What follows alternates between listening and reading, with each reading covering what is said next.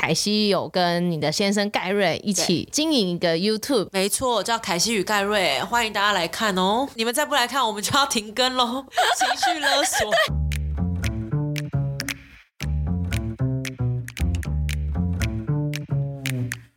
Hello，欢迎来到山水户外，什么都可以聊的户外平台。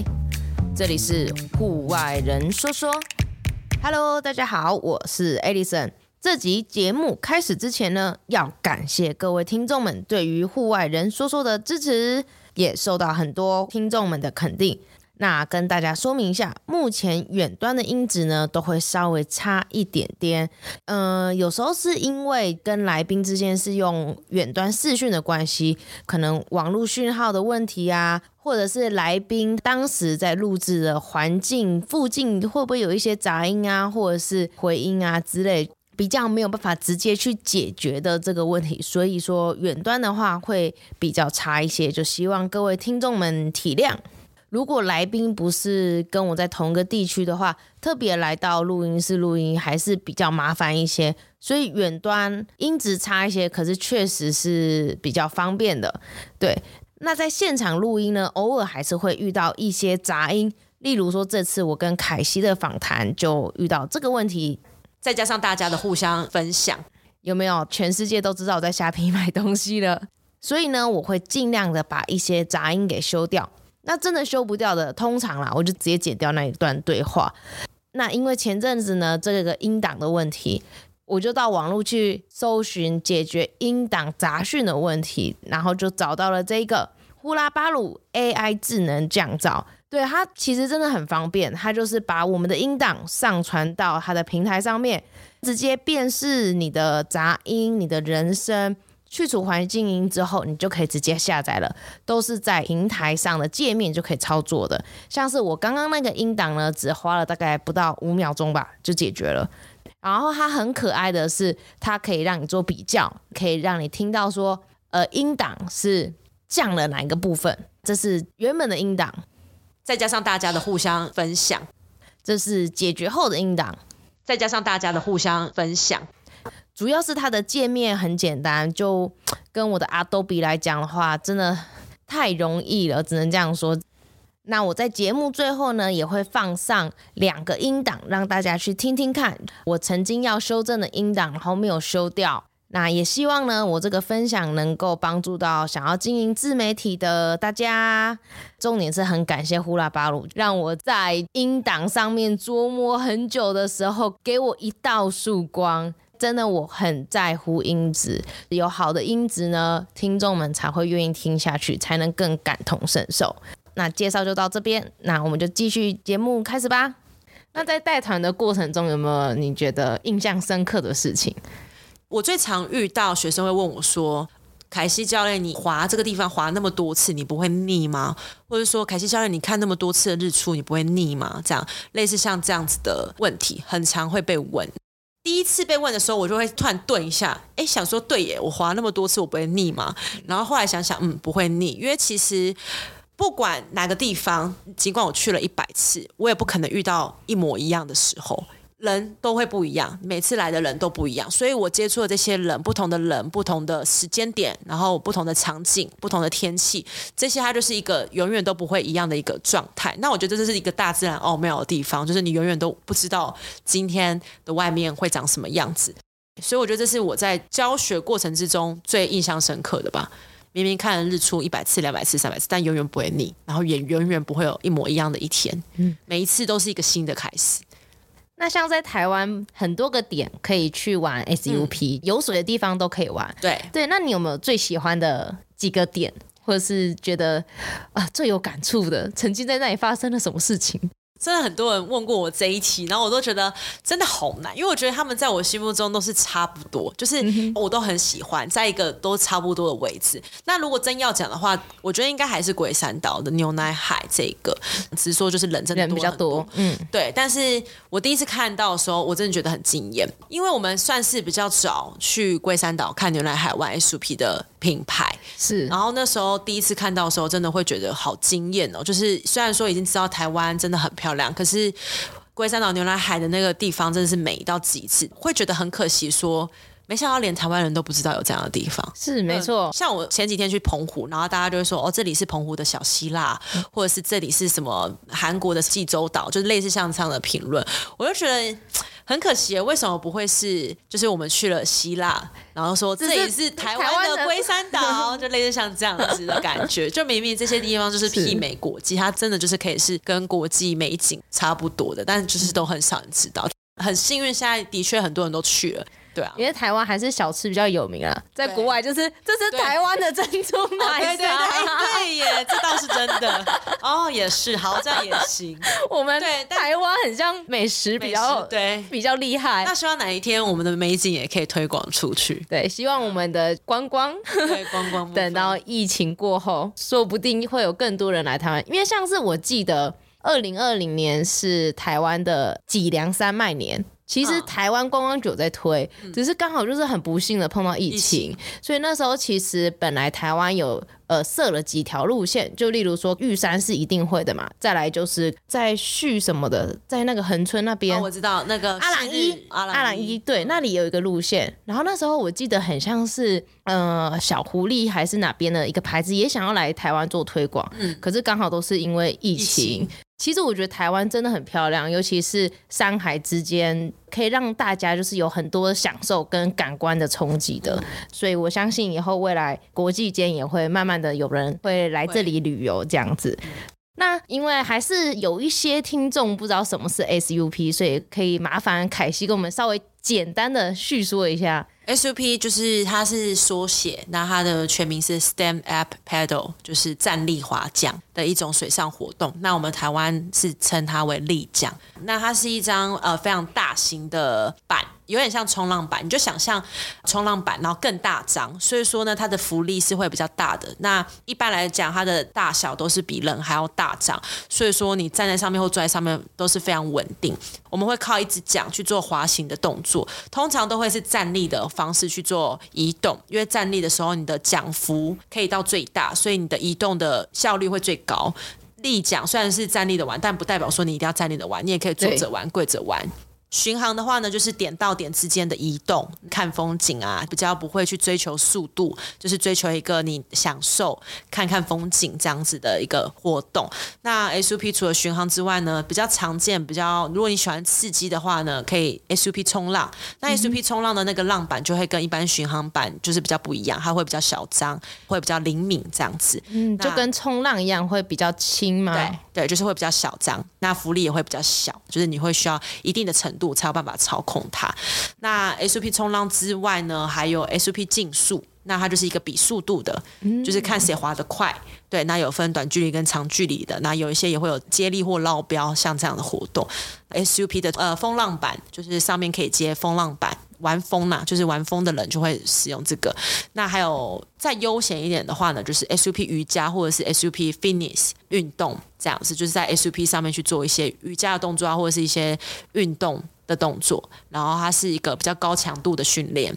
那如果你喜欢多人运动的话呢，玩 SUP 的龙舟版，有我看到这个龙舟版的话，哦、一般大概是六到八人，嗯、那当然也有更大张，可以承载更多的人。那龙舟版通常就是会是大家一起去做滑行的动作，这样。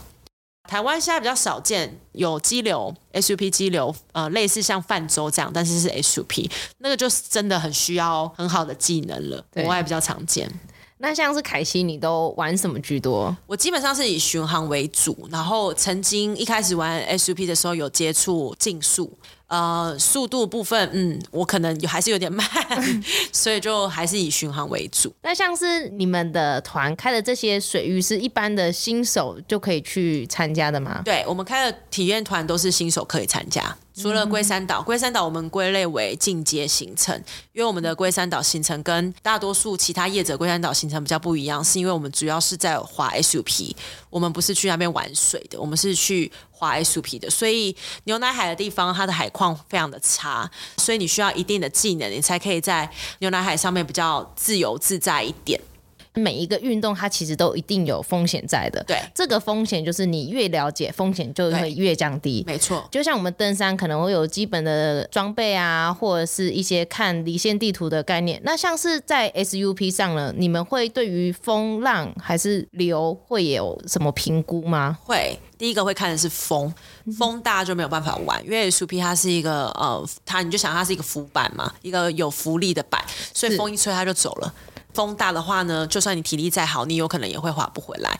如果你是开放水域的话，就是看浪，浪高，浪太大的话也不行。对，因为你很有可能会被浪打下水。那打下水的话呢，你可能就会被流，就是可能会冲到礁石区，或者是冲到一些你不知道的地方，就会很危险。所以，我们一开始会先看风跟浪，这两个是主要一定要看的。那如果你是平静水域的话，就是看风。最常有人问：下雨可以玩吗？下雨可以玩 SUP 吗？下雨可以吧？下雨是绝对可以玩 SUP 的。嗯嗯嗯，那只是说，就看你觉得舒不舒服了。对，那例如说像我们自己，如果是开团的话，如果我们自己个人去玩，我我不管什么天气我都玩，除了打雷。打雷的话，就是真的是远离水的区域，就不要再玩水了。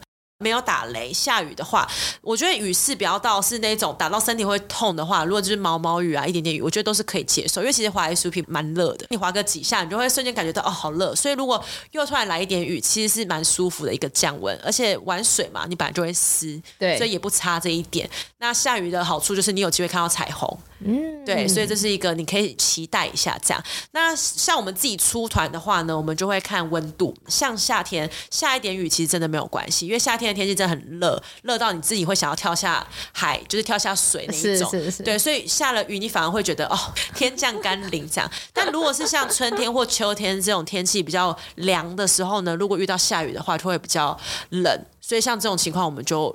一旦下雨，我们就不会出团。首先就看风跟浪嘛，如果是开放水域会加上浪，我们也会看流速。那流速的话，它它是需要经验。流的话呢，它会有流速，就是你其实上那个中央气象局都看得到流速。如果你知道那个水的话，你可以先看到流速，然后以及看到流的方向性，所以你也可以依照你要去的地方去决定你的起始点。因为例如说可能。A 到 B 流刚好也是从 A 到 B 这样流，如果你 A 下 B 可以上，那你刚刚好就流下去。好对，但是也要看流速，因为如果流一个太快，你超过 B，直接超过。对，所以流速就是可以先从中央气象局去看到，然后也可以用目视。如果你有经验的话，你可能用目视可以看出来哪边流比较乱，然后流的方向。像是你们这几个水域哪一个是开放的啊？因为其实我对于水并不那么了解。开放水域的意思就是海，然后平静水域的话就是河湖潭。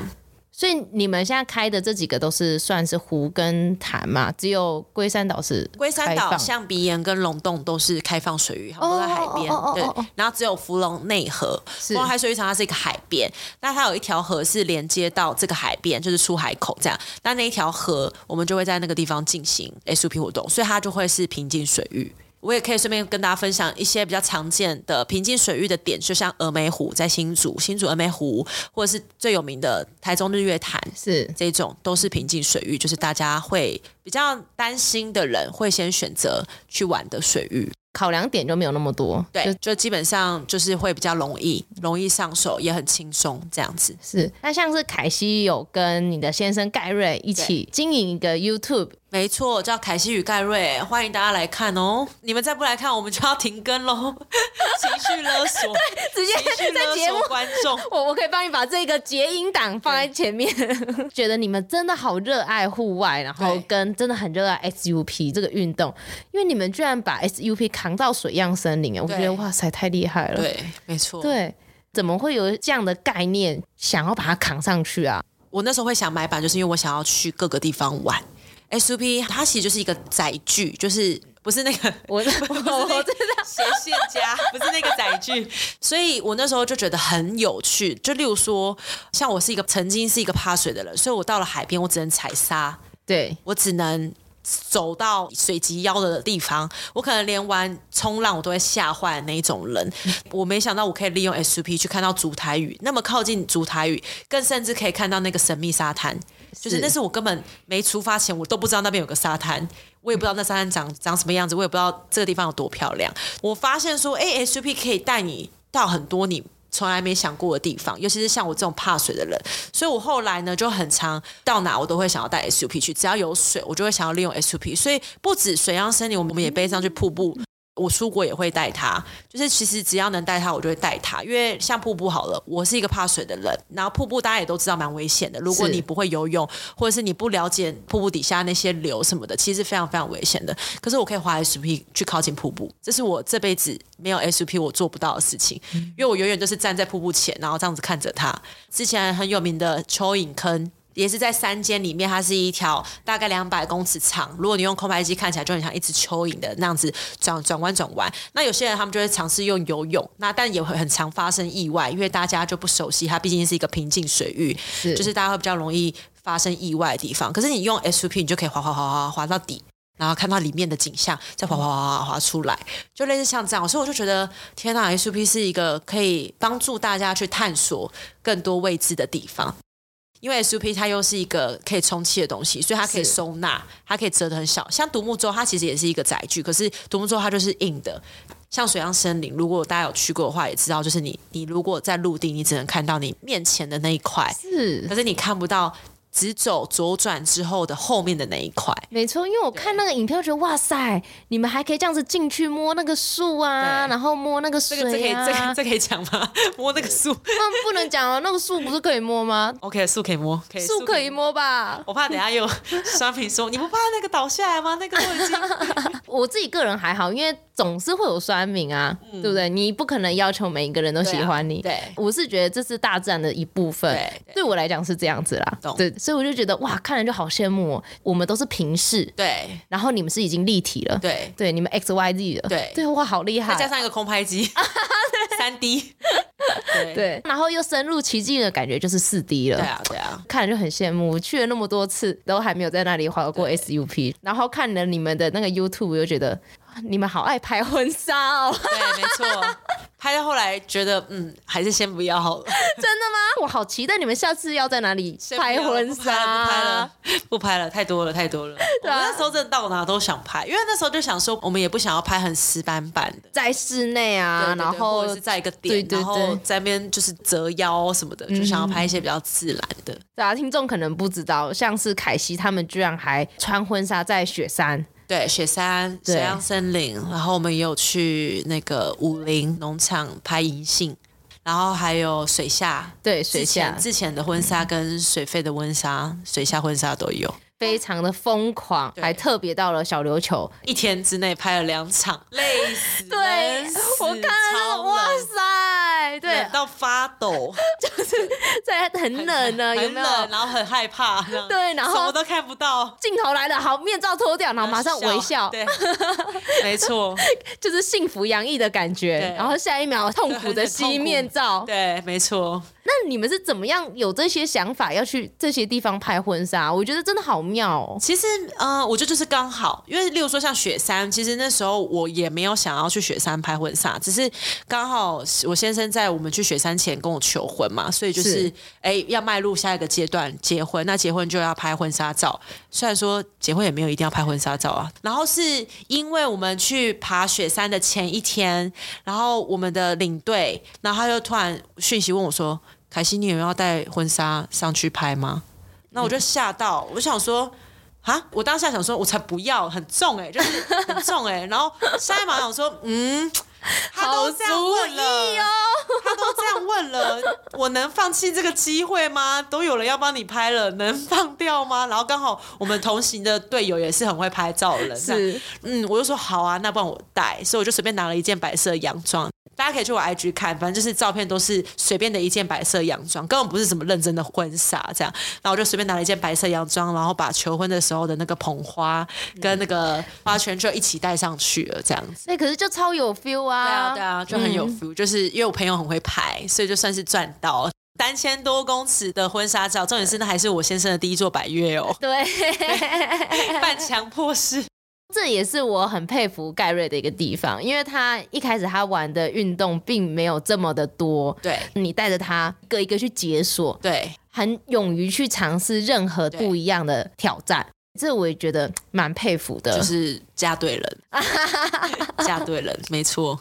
那像是你们现在也是一起在经营 SUP，对，既又是夫妻又是同事，嗯，会有一时候会呃理念不同啊，争吵，绝对会，嗯，奉劝大家不要。不要夫妻或者是情侣一起共事哦，一定会啦。我觉得或者就你跟你连你自己跟朋友一起平常相处都会吵架了，更何况是工作。就现在比较属于他有他的想法，那我就让他去做他的想法，总是需要有一方先妥协。如果结果不 OK，那我们就再换另外再换一个，对啊、嗯。所以你现在是比较以盖瑞的想法为主，这样子。我自己觉得是，但是就是有时候我还是因为我其实是一个蛮就是我很固执，因为 SUP 是我的心血，所以在我第一年就是创 SUP 的时候，然后到现在就是我会觉得那是我的宝贝，对我的宝贝。然后我我会有非常非常多的原则，那那些原则对 Gary 来讲是可他可能会觉得有点就是 too much。他会觉得说，哦，就是诶，学生付这些钱，可是你你做的已经就是已经超过了这些钱，嗯、这样，然后他会觉得我把我自己搞得很累，因为像一开始我在带的时候，我就会很希望是我全每一场都是我带，是对，可是我不可能。带每个人，因为如果我要让更多的人都能够接触到这种体验的话，我不可能让他们傻傻的等我。没错，对，那我一个人一次一一个场次只能带五个人，那就算我整个夏天都下去带的话，我还是就是只能帮助到那些人去体验到 SUP。那其实还有更多的人，他们也应该要有机会可以体验 SUP 这样。所以那时候 Gary 就觉得说啊，你。不要那么固执，就是不要每一场都是你来带，你这样会太辛苦。那再加上我对于当一个教练要有的态度，我会就是有很多我自己的原则，就是我可能会。在前置作业的时候，我希望一定是要怎么样，然后在准备教学的时候，我觉得一定是要怎么样。就是我有很多我自己的想法，我自自己的原则，所以就会造成就是我的助教或者是我的其他教练们，他们可能没做到，我就会很生气。我就会觉得说，你怎么会这么重要事情忘记？你怎么会没有跟学生讲这件事情？就是我会有这些想法，这样，然后就把自己搞得很生气。这样，但 Gary 他就觉得说，哎，有些东西其实没那么重要。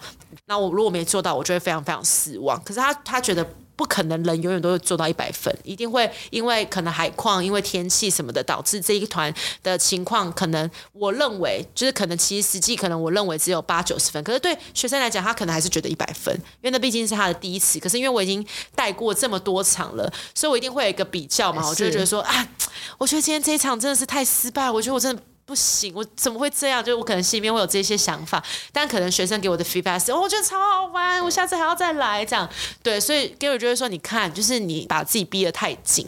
他觉得我可以保有自己的原则，可是不应该是强迫每个人都要照着我的原则。他觉得我可能要让每个教练有他们自己发挥的空间。第一年我们一起做的时候，我完全没办法接受他的想法。可是慢慢的、慢慢的就会发现，哎，的确有些人他可能不是冲着我来的，他可能根本不 care 谁是凯西，他就只是想要玩 SUP，他可能也懒得比价，然后就是看到一间他就报了，或者是他可能是朋友找来的，他也不知道凯西是谁，就是想说，哎，SUP 就这样，啊，钱就付了就来了这样。所以我就想说，哦，慢慢的放下了一些想法跟原则，我也慢慢的变得比较没有那么紧绷。真的会把自己搞得很累，就每一场我都在带，有时候呃前年有时候会连带三场，我就把身体超坏。哇，连带三场就等于说是日出早上又下午，对，然后就会很辛苦这样，超辛苦，就是会慢慢的，因为我跟 Gary 是不一样个性的人，他是比较理性，我是比较感性，他就是工程师嘛，工程师的想法你知道就是 SOP 化，然后他会有他觉得一套的方式，然后跟他的远见，他就会觉得说我们应该要怎么做，那未来才可以怎么样。那我就是感性派，感性派就是我只要那个感觉对了就对了。觉得错就错了，不管什么未来怎样什么的之类的。然后哎，慢慢的相处，慢慢的工作，然后慢慢的结果出来之后，就发现嗯，我好像也可以试试看理性一点，我可能会稍微轻松一点。轻松的话，我也是可以舒服啦。只是说以前可能没有感受到轻松的舒服，都是一个比较劳碌命的概念，就是好像我必须得靠我的双手才有办法哦，我赚的钱我才会觉得是舒服的。但其实也没有这样。应该说你们两个就一直在互互补平衡，因为他毕竟也不是感性的人，但他也慢慢的跟我。在一起久了，他也慢慢的中横一点，就是会比较能够理解不是凡事都是 SOP，、嗯、或者是不是凡事都是就是有一说一那样子，就是还是会有很多其他不一样的情况发生。所以那像你们的团队在二零二一年的时候是有做大整理，对不对？本来想要哎、欸、就失业。哦，对对对对，就哎、欸、做不了。本来二零二一年是想要扩大，是。对，所以那时候本来是想要招募就是一些新的教练进来，但还是希望我跟 Gary 是可以不用每一场都下去带。对，因为我们要处理的不只是带团。讲实话，带团的本身对我来讲是最轻松的，因为也是我最开心的。教学，然后带大家滑滑完，帮大家拍照，这些事情是最我觉得最开心，也对我来讲最没有难度的地方。是，可是最辛苦的是我前面要报名的网页啊，然后公司的成本啊，然后还要跟客人的沟通啊，然后处理保险啊，然后后续回去照片要修图啊，就是后续的服务啊，然后以及处理下一团的开始，就是这些其实是最辛苦，然后也最琐碎的事情。对，能够理解。一间公司最难的，通常都是经营、管理、同整的人。对啊，在最后呢，想要问你，SUP 对你来讲是什么？我觉得它是我人生一个很大的转转捩点，就是我觉得我人生不能没有 SUP。它让你开启了新的一个人生的蓝图吗？对，完全全新，就是完全我没有想过我这辈子会走上这条路。十年前、二十年前，我的志愿。那个时候一定不可能写我要当一个 SUP 教练，不可能。那最后你想要对想要往户外探索的新手菜鸟们给他们一些鼓励的话，就是如果大家有从头听到尾，应该可以知道我不是直接变成一个户外的专家，或者是你们觉得是前辈的状态。我觉得所有的事情都是一个循序渐进。那所有的开端就是你一定要先跨出去。很多人都会说，我是不是一定要去？例如说，我要去潜水才算是接触海，或者是我一定要去爬百岳才是接触山？其实我觉得不是，我觉得是来自于你的心态。今天你就算只是去你们家旁边的公园走走，那也是一种走出户外。我觉得不要太去纠结于什么叫做户外，或者是什么叫做走出。我觉得是你自己喜不喜欢这件事情。因为如果你喜欢，你自然而然就会想尽办法去去做。你可能也不会在乎你到底是不是一个 auto 就像我，我可能也不会在乎我，会不会被说是一个 auto girl，因为我其实是一个宅女，就是我也很宅，所以我我也不在乎。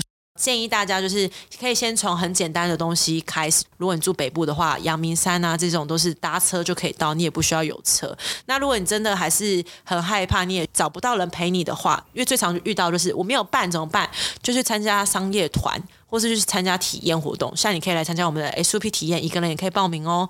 借由这样子的方式，你可以慢慢的打开自己的心胸，然后你可以看到更不一样的自己生活，跟台湾或者是这个世界带给你的不一样的景象。那慢慢的、慢慢的，你一次又一次，你会有成就感。那这些成就感会让你可以更勇敢的往前进，然后你就会去到你想要去的地方。